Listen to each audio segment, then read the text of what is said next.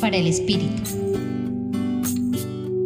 En el Evangelio de hoy, Jesús se dirige a los sumos sacerdotes y ancianos del pueblo a través de una parábola que hoy a nosotros nos invita seriamente a comprender que muchos son los llamados y pocos los escogidos a ser parte activa del reino.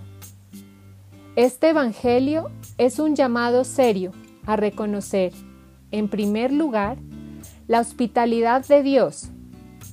Todos, sin distinción, somos invitados al banquete, a ser parte de su reino, a trabajar desde la particularidad de nuestra vida para hacer vida su mensaje de amor, de fraternidad, de misericordia. Y en segundo lugar, a identificar qué tan dispuestos estamos para aceptar y darle el sí a ese llamado, sabiendo la radicalidad que implica el dar la vida por construir cada día, aquí en vida, ese reino de Dios.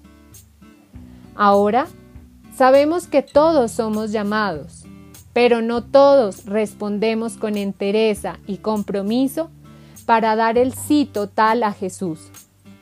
Esto dependerá de la actitud que elijamos para afrontar los retos que implica ser y hacer como otro Jesús.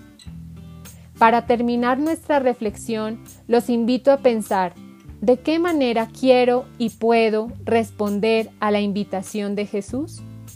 Acompañó su reflexión Marcela Caicedo Vela del Centro Pastoral San Francisco Javier de la Pontificia Universidad Javeriana.